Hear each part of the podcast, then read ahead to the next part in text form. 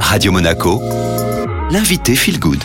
Radio Monaco Feel Good et je retrouve Linda Posé. Bonjour Linda. Et bonjour Julia. Et aujourd'hui, on va zoomer sur les cinq fameuses blessures émotionnelles. Petite introduction Linda Tout à fait Julia. Entre 0 et 8 ans, nous allons vivre une vague émotionnelle dévastatrice. Imaginons que nous sommes un diamant brut et lorsque nous sommes nourrissons, bébés, enfants, nous n'avons ni les capacités, ni le niveau de conscience, ni les outils nécessaires pour venir comprendre nos angoisses et les injonctions de nos parents. Alors nous allons cristalliser par nos propres interprétations de ce monde extérieur et cela va faire des fissures plus ou moins profondes sur notre joli diamant brut. Et ainsi, des blessures émotionnelles vont venir impacter notre vision du monde, nos comportements, nos croyances, accentuer des peurs, ce qui viendra nous couper de nous-mêmes et nous éloigner de qui nous sommes vraiment. Est-ce que Linda, ces fameuses cinq blessures émotionnelles concernent tout le monde. Nous sommes tous concernés par ces cinq blessures. La blessure de l'abandon, la blessure de la trahison, celle du rejet, la blessure de l'injustice et la blessure de l'humiliation. Et chacune d'entre elles porte un masque nourri par notre ego et pensant que cela nous protège de la souffrance. Alors ce n'est qu'une illusion car ce masque nous enferme et nous limite dans notre apprentissage de l'être. Donc Linda, une blessure égale un masque, est-ce qu'on peut avoir peut-être le détail? Le masque par exemple pour l'abandon, ça va être la dépendance. Prouve-moi que tu m'aimes et que tu m'appartiens. La trahison, ce sera le contrôle. Je contrôle ma vie, mon monde, mes relations.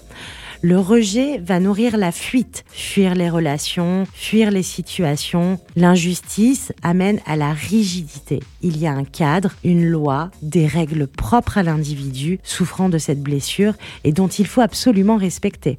L'humiliation, elle va amener à l'individu à se faire du mal en faisant par exemple du sport jusqu'à la douleur et là sentir un soulagement. Les troubles du comportement alimentaire ou toute compulsion. Linda, comment on fait pour les détecter chez nous? On va s'observer. Par exemple, si je suis une personne qui a besoin de posséder ou qui a peur de la solitude, ou bien si je suis trop carré, j'ai du mal avec la spontanéité, les surprises, de perdre le contrôle justement, eh bien là, on arrive déjà à détecter un petit peu les blessures.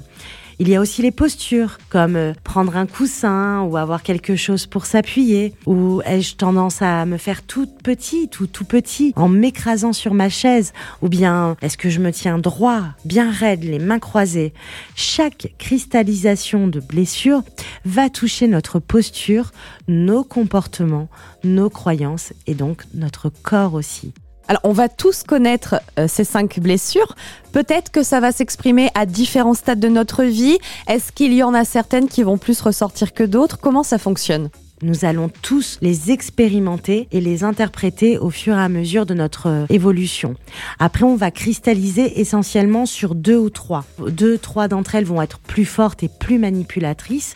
Et ce que j'ai constaté en consultation, c'est que lorsqu'on est atteint d'un burn-out ou d'une dépression, ces cinq blessures sont bien béantes et la souffrance est très forte. Lorsque nous sommes pathologiquement touchés, donc burn-out, dépression, eh bien, il est essentiel de faire un suivi thérapeutique ou coaching ou autre, ce qui nous correspond le mieux, et de se faire aider pour comprendre ces mécanismes, car ils sont inconscients, on s'en rend pas compte, ça fait vraiment partie de notre être.